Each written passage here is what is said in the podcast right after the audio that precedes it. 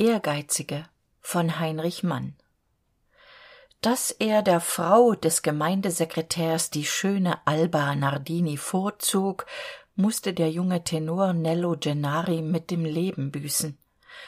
Frau Camuzzi hatte geschickt gehandelt. Niemand ahnte, sie sei es gewesen, die Alba auf die Frau des Schneiders eifersüchtig gemacht und sie in solchen Wahnsinn getrieben hatte, dass sie den Geliebten und sich erstach. Ungefährdet hätte sie weiterleben können.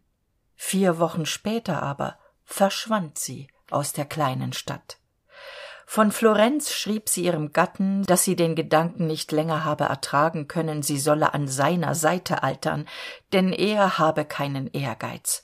Statt sich in die Politik zu werfen, zu handeln, zu steigen, statt seiner Frau, die nach ihnen lechze, die Höhen der Welt zu erschließen, halte er sie nieder, lasse sie verkümmern im Dunstkreis seiner trägen Skepsis, und die Macht in der Stadt behalte ein Marktheld wie der Advokat Bellotti noch sei sie jung. Und so habe sie denn auf eigene verantwortung den schritt getan den er sie nicht habe führen wollen. Als geliebte des berühmten künstlers cavaliere giordano trete sie in die große welt ein der sie sich gewachsen fühle. Mit vollem bewußtsein habe sie sich ihr schicksal geschaffen. Camuzzi solle nicht versuchen sie zu hindern.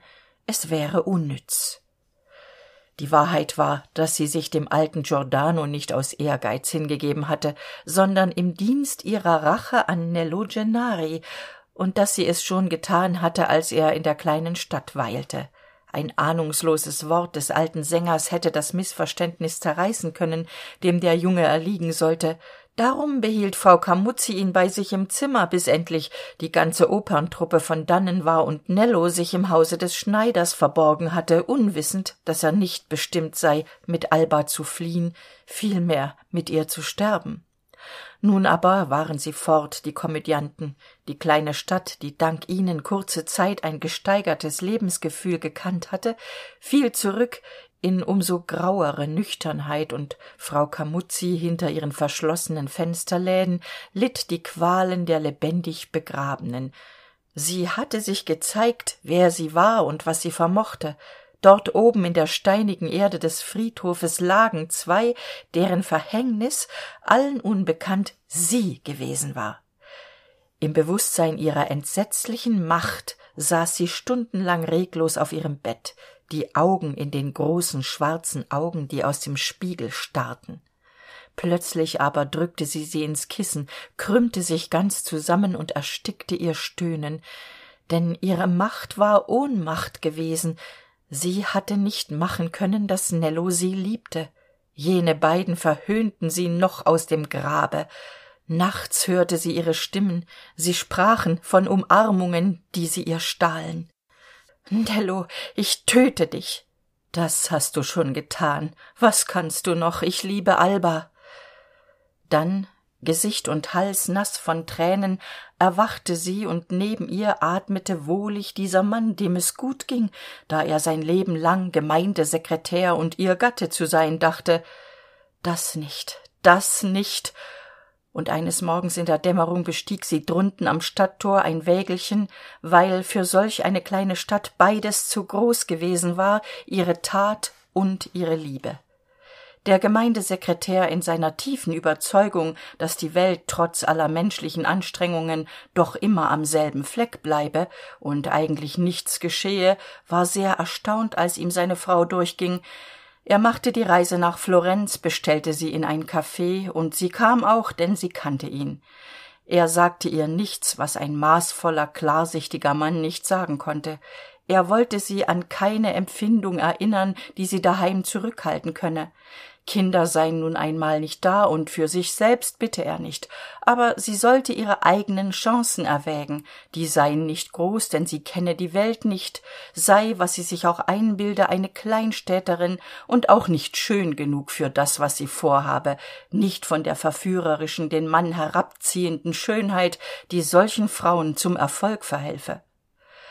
Aber jene haben keinen verstand.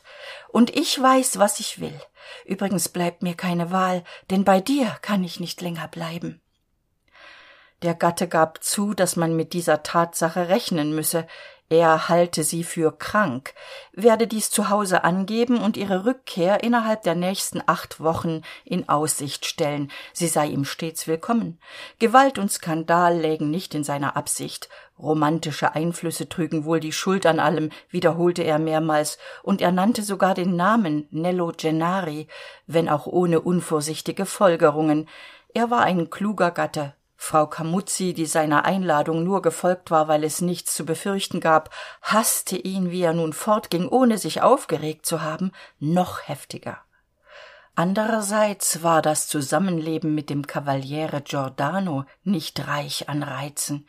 In seinem hause war der aufenthalt einer frau nicht vorgesehen die zimmer glichen ausstellungen von porzellan und goldwaren unter jeder vase jedem schrein eine tafel von seiner majestät dem kaiser von rußland von der stadt buenos aires und in seinem schlafzimmer hingen die alten goldenen kränze vom maestro rossini von madame ratazzi über allen wänden und bis auf das bett des alten sängers dies prunkbett mit rotem damast zwischen den vergoldeten schnitzereien war ein geschenk der kaiserin eugenie. Frau Camuzzi saß des abends mit ihm im caf als einzige frau unter seinen freunden. Wenn alle andern fort waren blieben sie beide noch sitzen. Der alte wartete auf den schlaf und sie spielten domino er blies sich auf so oft er mit ihr durch die straßen ging. Die grüße nahm er mit bedeutsamem lächeln an. Und auf glückwünsche entgegnete er man sieht wohl der ruhm ist nicht eitel. Wir berühmten männer haben vor euch anderen dennoch etwas voraus. Denn in einem alter wo schönheit und kraft nicht mehr für uns werben ist es unser großer name der eine frau von weitem herüberzieht. Dies geschöpf wäre zugrunde gegangen ohne mich sie hatte es ihm gesagt. Und er war überzeugt davon. Geschmeichelt durch die macht die ihm so spät noch über ein leben gegeben war fasste er eine wahre zuneigung für die junge frau. Vor dem schlafengehen wenn er sie schon auf die stirn geküsst hatte behielt er manchmal noch väterlich und gedemütigt zugleich ihre hand in der seinen. Warum hatte er sie nicht früher gekannt als er einer frau mehr zu sein vermochte als heute freilich würde er damals den wert einer liebe wie der ihren vielleicht nicht verstanden haben. Das leben war grausam man musste auf gott hoffen. Um so freigebiger kam er allen wünschen seiner freundin zuvor. Man begann wo sie vorüberfuhr nach dem namen dieser eleganten frau zu fragen. Der alte sänger sah sich nach einer villa um die er ihr zu schenken dachte denn sein haus hatte er als museum seines ruhmes der stadt vermacht dies alles aber war nicht geeignet dem jungen gino zu gefallen einem liebenswürdigen bummler der neben dem spiel und den kleinen geschenken der frauen mit nichts so sehr rechnete wie mit der offenen hand seines onkels des cavaliere giordano. Die hübsche intrigantin die sich bei dem armen alten eingenistet hatte mochte ihm gino immerhin süße augen machen. Das hinderte nicht dass er sich bedroht fühlte. Was wollte sie? Den alten heiraten oder ihn selbst den gesetzlichen erben. Manchmal verliebte er sich für einen abend und manchmal verfolgte er das ziel sie zu verführen und sich von seinem onkel mit ihr erwischen zu lassen. Frau Camuzzi selbst erlöste ihn aus seinen zweifeln. Die erbschaft des sängers schien ihr nicht bedeutend genug um ihretwegen die laufbahn der sie sich bestimmte mit einem skandal zu eröffnen. Eines nachmittags als der alte schlief rief sie den neffen in ihr zimmer die roten vorhänge belebten ihre haut ihre matinee war kleidsam. Der junge mann zeigte sich angeregt sie hatte mühe ihn an den ernst des lebens zu erinnern. Ihre interessen widersprechen sich gar nicht. Nein erwiderte er denn er werde glücklich sein sie zufrieden zu sehen sogar auf seine kosten das ist eine unvorsichtige äußerung aber es ist als sei sie nicht getan denn von mir haben sie nichts zu fürchten. Ich werde florenz bald verlassen haben. Und auf seine enttäuschten ausrufe warum sollten wir nicht offen miteinander reden? Wir kennen uns weder sie noch ich halten uns hier im hause zu unserem vergnügen auf.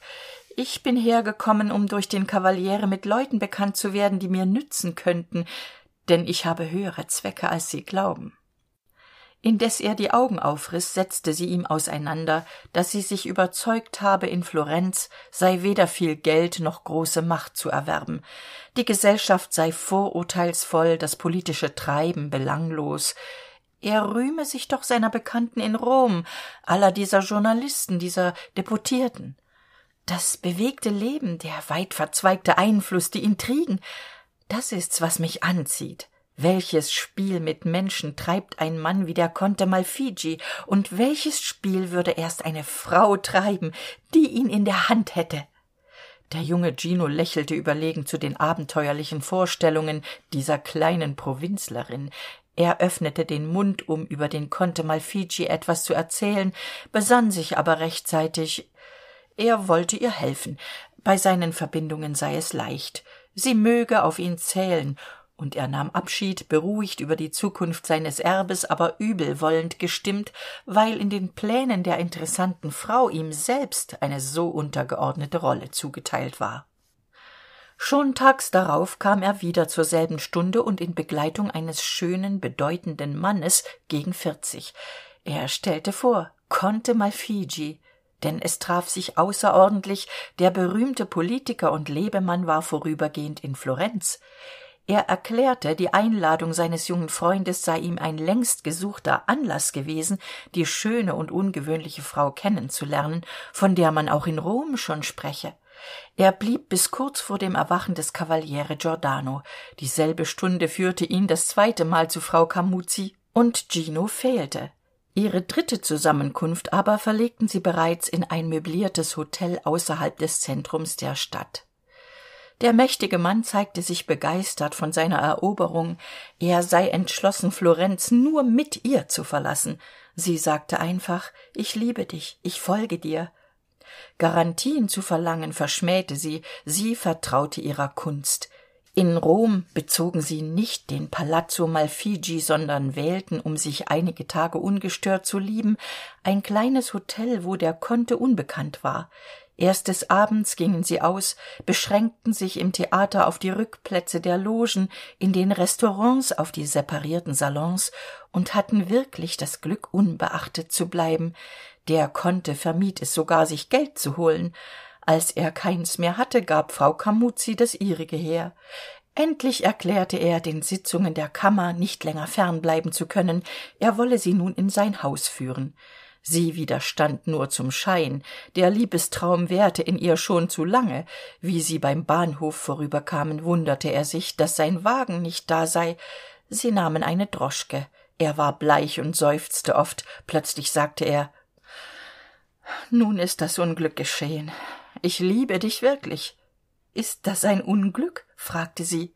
Er sagte unter diesen umständen wohl denn ich sollte dich nur zum scherz lieben da ich ja gar nicht der conte malfigi bin sie sank hart auf das polster. Ihre augen waren schwarz wie nie und ihre lippen lagen weiß aufeinander. Er hatte vollauf zeit zu berichten. Er war ein versicherungsbeamter und mit dem jungen gino befreundet der ihn angestiftet und ihn mit geld versehen hatte. Aber jetzt liebe ich dich. Verzeihe mir und bleibe bei mir. Sie ließ den wagen halten und sagte steigen sie aus. Dann fuhr sie weiter ohne zu wissen wohin nach florenz konnte sie nicht zurückkehren. In ihrem abschiedsbrief an den cavaliere giordano stand ein unvorsichtiger satz mit bezug auf die prahlereien des alten die sie so oft gedemütigt hatten. Wie sollte sie auch nur den kutscher bezahlen? Schließlich ließ sie sich zu einem juwelier fahren und verkaufte einen ring sie mietete ein zimmer das ärmste billigste das zu finden war und in dem augenblick da sie es betrat schwur sie sich nur gegen den palazzo malfigi werde sie es vertauschen. Sie stellte sich diese aufgabe als buße ihrer einfalt. Je schwerer sie war desto schauerlicher die wollust der anspannung. Eine mittellose frau nicht mehr ganz neu angezogen ohne einen einzigen bekannten in dem gierigen gewimmel der hauptstadt und nahm sich vor bis in ihre begehrteste mitte vorzudringen und eine ihrer herrinnen zu werden. Sie besuchte das parlament und ließ sich den abgeordneten malfigi zeigen. Es war ein halber greis von fünfundfünfzig etwas lächerlich zurechtgestutzt. Er redete auch und machte ein paar witze über die priester. Frau camuzzi musste an den advokaten bellotti denken den großen freigeist ihrer kleinen stadt der den pfarrer don taddeo bekämpfte aber gleich dem letzten alten weib an die evangelina mancafede glaubte die unsichtbare die aus ihrem dunklen winkel hinter dem turm nie hervorkam und dennoch alle schicksale der stadt kannte noch bevor sie eintraten die kammer und ihre redeschlachten schienen ihr ein vergrößertes abbild des heimischen marktplatzes. Wenn zu hause der baron torroni durchaus nicht wollte dass der wirt malandrini zum stadtverordneten gewählt werde so fürchtete er von ihm einen streich weil er mit seiner frau etwas gehabt hatte. Und frau camuzzi sah sich auf der tribüne des parlaments die damen an die den reden der abgeordneten zuhörten welche von ihnen stak hinter dem was jetzt gesagt wurde? Später einmal würde es hier gewichtige herren geben durch deren mund sie selbst ihren einfluß spielen ließ und ihre geschäfte besorgte. Dann ging sie ins caf aranio um von den journalisten die kulissengeheimnisse zu erlauschen.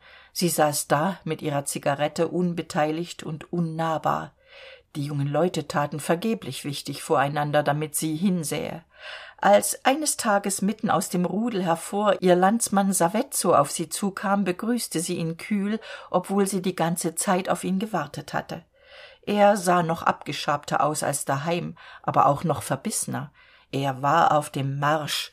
Die gesellschaft korrupter mittelmäßigkeiten hier hielt zusammen gegen ihn und sein talent wie zu hause die clique der herren.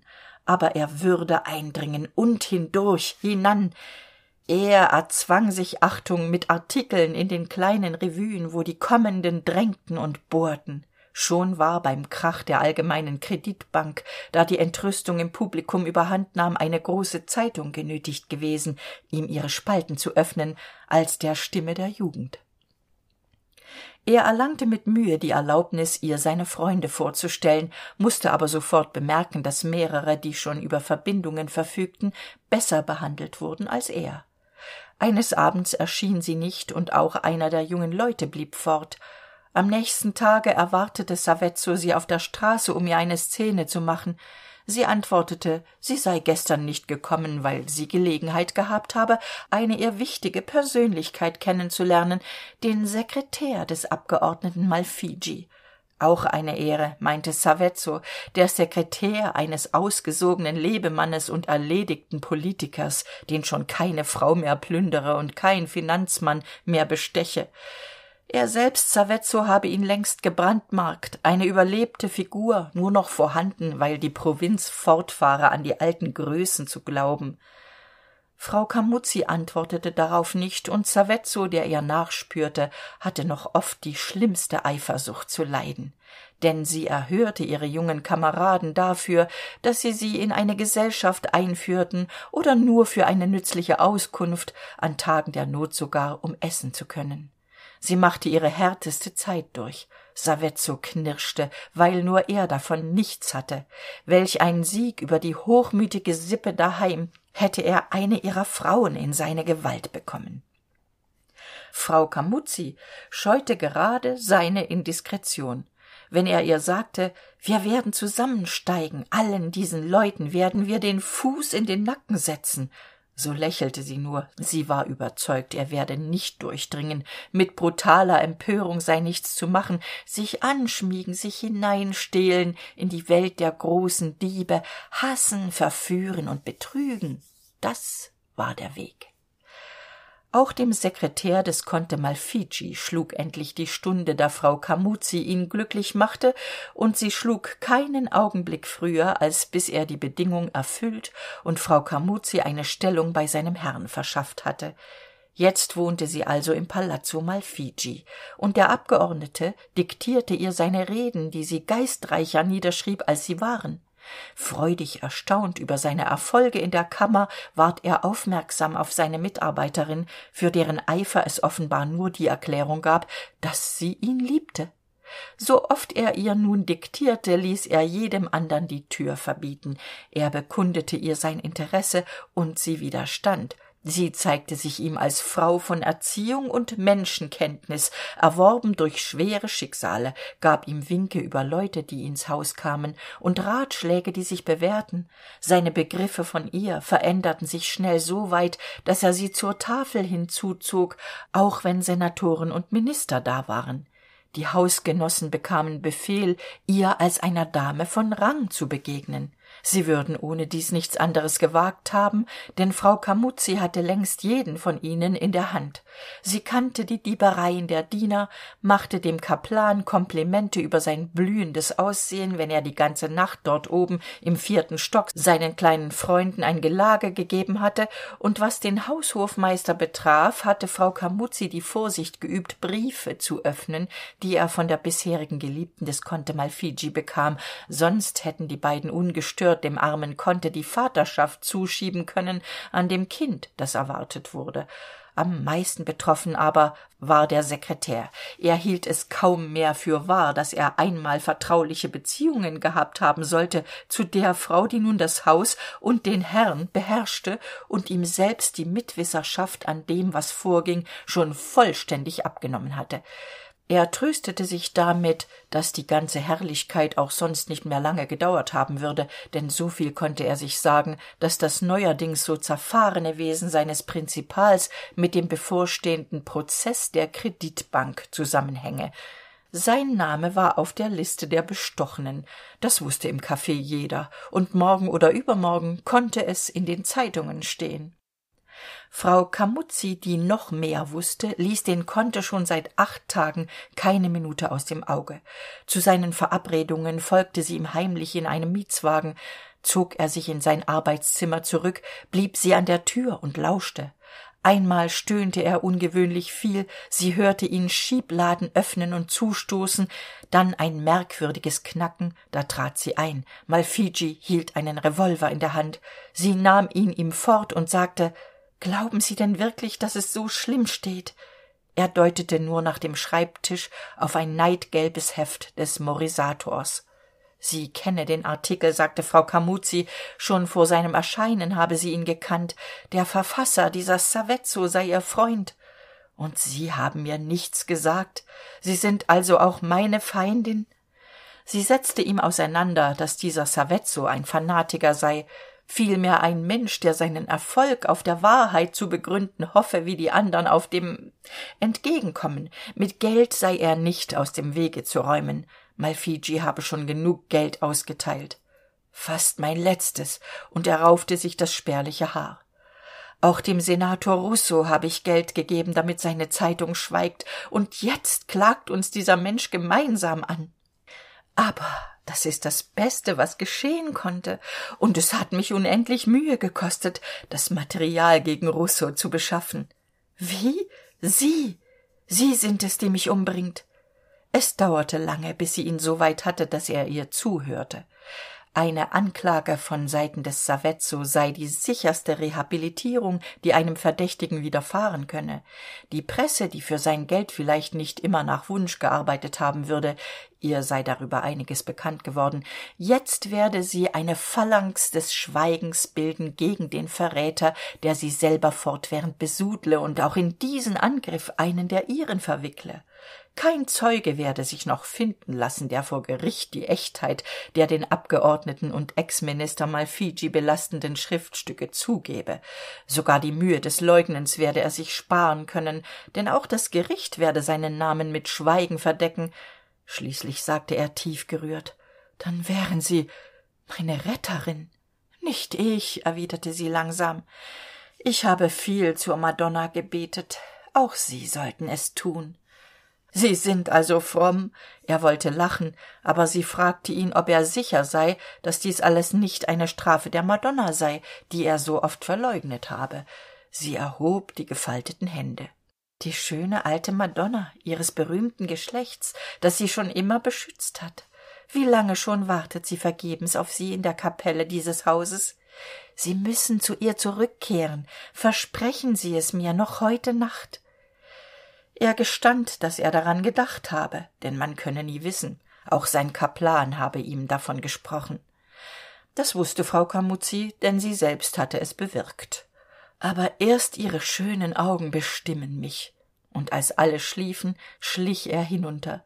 Die tür der kapelle kreischte malfigi hielt an er schämte sich und er ward eigentümlich bedrückt von diesen lange gemiedenen schatten aus deren tiefe es unsicher flimmerte vor der madonna brannte die silberne lampe wie in seiner kindheit.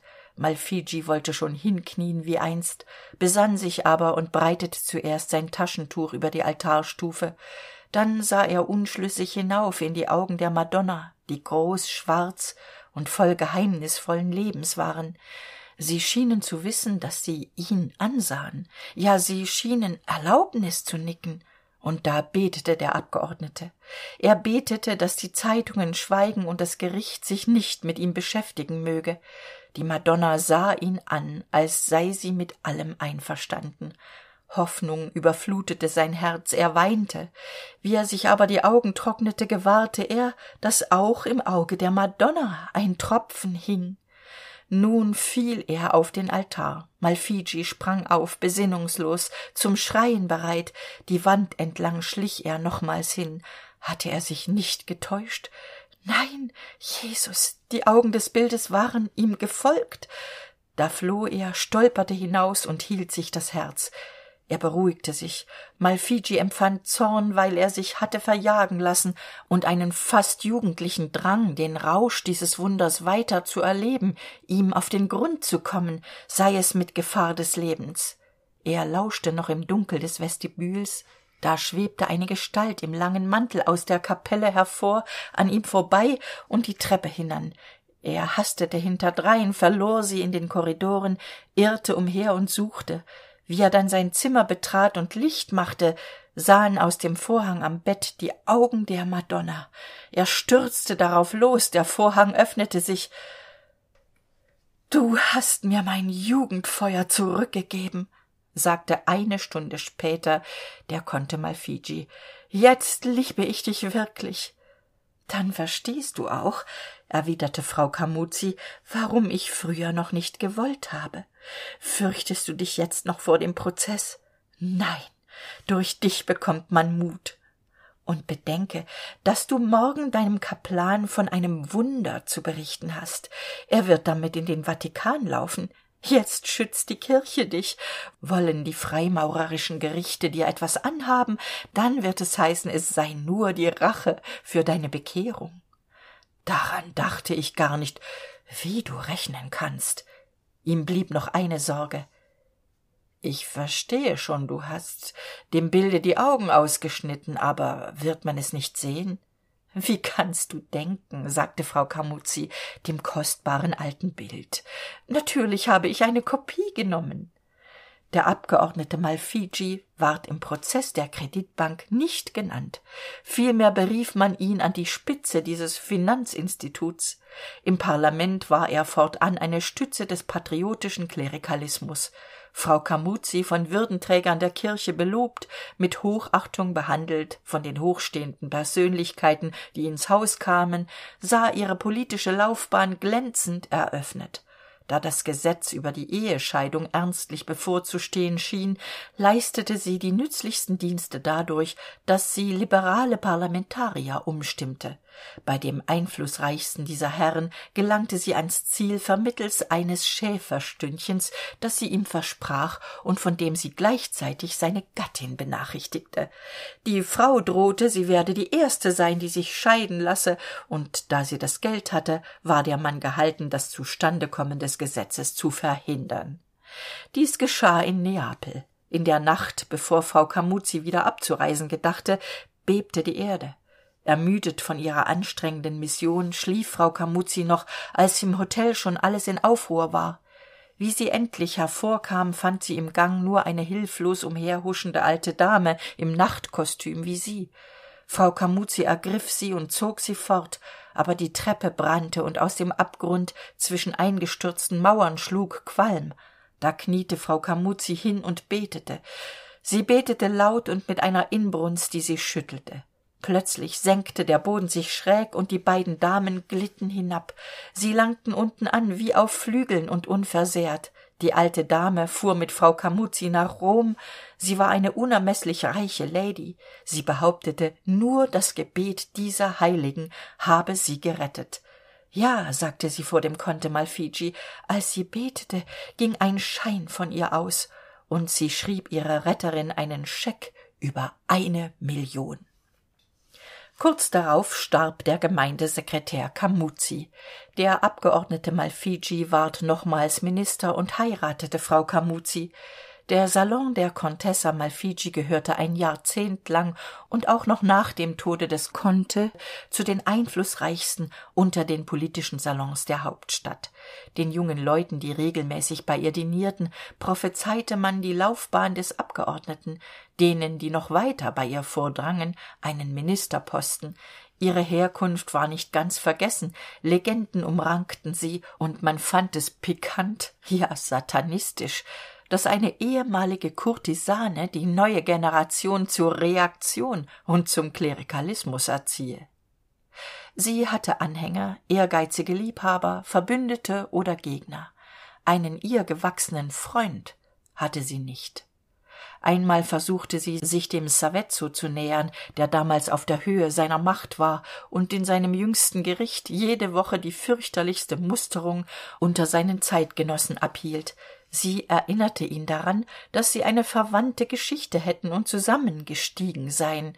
Aber er lehnte schroff ab. Er wollte mit niemandem gestiegen sein.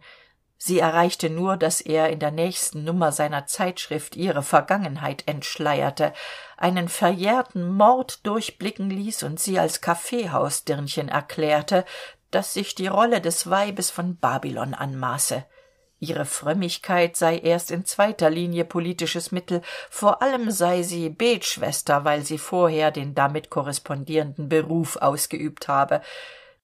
Sie zog vorteil aus dem einmal begangenen fehler indem sie ohne dass er es ahnte persönlichkeiten mit ihm in verbindung setzte deren feindschaft sie brauchte. Enttäuschungen wechselten mit erfolgen kaum dass das herz noch stärker klopfte bei einem sieg oder einer niederlage. Am raschesten verging ein tag an dem man sich rächen konnte. Dieser unbedeutende fiorio als unterpräfekt daheim in der kleinen stadt auf ewig vergessen wenn es nicht der contessa malfigi eingefallen wäre ihn zum präfekten zu machen. Er hatte sich erlaubt sie verraten zu wollen. Sie hatte ihm den abgeordneten geschickt den er wählen zu lassen hatte. Sie hatte sogar sichere leute geschickt die in ein fenster der präfektur schossen so dass fiorio die wahlversammlungen verbieten den munizipalrat auflösen und ohne jede opposition seinen kandidaten durchbringen konnte da ein telegramm ihres schützlings an die contessa. Der präfekt hatte nicht ihn sondern seinen einzigen bruder als regierungskandidaten aufgestellt. Sie sorgte sofort dafür dass eine zeitung offenbar durch vertrauensbruch eine depesche des ministers an den präfekten fiorio wiedergeben konnte worin der minister es mißbilligte dass der präfekt aus wahltaktischen gründen von gedungenen attentätern in seine fenster schießen lasse angesichts des allgemeinen entrüstungssturmes wagte der minister die depesche die er nie geschrieben hatte nicht abzuleugnen. Der präfekt fiorio ward abgesetzt. Sie ließ ihre macht noch höher hinauffühlen der graf von benevent der elegante vetter des königs hatte ein verächtliches wort über sie gesprochen und es war ihr zu ohren gekommen. Sie gab ihm gelegenheit sich zu rechtfertigen. Obwohl sie ihn albern fand zeigte sie ihm dass er ihr gefalle. Er beging die torheit ihr offene feindschaft zu erklären ein jahr später sah sich seine geliebte die russische tänzerin lorida in ein weitläufiges kaum entwirrbares netz von verdächtigungen verstrickt und der tag kam da sie als spionin verhaftet ward. Nach langen ängsten die den prinzen nicht weniger trafen als sie und bloßgestellt von der ganzen presse war sie noch froh in ihre heimat abgeschoben zu werden. Der graf von benevent ging nach afrika unter den mitgliedern der aristokratie die sich im bahnhof eingefunden hatten war die contessa malfigi. Sie sagte ich habe ihm das billett gekauft ich muss ihn auch einschiffen. Aber es war bestimmt dass auch ihr ein billett gekauft werde. Zum zweiten mal in ihrem leben verfiel sie der liebe ein junger mann ward ihr zugeführt. Sie erschrak denn sie glaubte nello gennari wiederzusehen den geliebten von einst der durch sie gestorben war. Auch dieser hob so die umflorte stirn und ließ das weichgelockte haar so schwanken über seine augen seinem beschatteten lächeln als betrauere er die eigene schönheit. Die contessa malfigi zeigte sich sofort und vor aller welt hingerissen eifersüchtig voll unbedachter triebe man sah eine frau die keiner kannte. Sie behielt den jungen mann im hause ließ ihn wenn leute kamen nicht von ihrer seite nahm ihn in ihrem wagen mit aber nicht zum korso wo man gesehen wird sondern auf die alten straßen der trümmer und einöden. Sie schwor ihm dass sie ihn groß machen werde zum deputierten zum minister zum ritter des annunziatenordens. Er solle sie lieben er solle sie lieben. Und er ich danke dir so sehr und ich liebe dich. Aber sie hörte wohl es sei nicht wahr und nichts nichts vermöge sie über ihn denn er war nicht ehrgeizig. Sie enthüllte ihm ihre geschäfte ihre gefährlichen geheimnisse ganz ohne mühe fiel ihm in den schoß was sie selbst als sie zuerst in dies haus eingedrungen war mit list und gewalt an sich gebracht hatte. Er konnte hier der herr werden wie sie die herrin geworden war toto ich verschaffe dir den namen eines conte malfigi ach er glich nicht ihr. Er glich jenem nello. Weich schwach und träge lag er da stumm klagend weil sie ihn nicht mit geld versah und hinausließ zu seinen jungen freunden damit er spiele lache und sie betrüge. Sie die nur ihn hatte nur ihn auf der welt. Toto mein liebling du bist sekretär des ministers afrano. Liebst du mich nun sank er ihr wohl in die arme aber sie wusste es war nur weil er hinaus durfte. Um so fester schloss sie ihn ein. Die stunden kamen da sie ihn mißhandelte und die in denen sie ihn floh um zu weinen. Sie beweinte vor dem spiegel ihr bild von einst die reize die ungenützt verfallen waren. Was habe ich gehabt? Ich habe glück und unglück verteilt. Ich habe das zittern von menschen gefühlt man hat mich geliebt weil ich mächtig war. Das war alles nichts. Man hat mich betrogen. Der nello von einst hatte sie leiden lassen und jene alba geliebt. Und nun lag dieser dort drinnen blass mit dem hilflosen blick gefangener tiere und ahnte nicht einmal ihr elend. Toto rief sie durch die tür sekretär eines ministers das wäre zu wenig für dich. Warte noch mein süßes herz.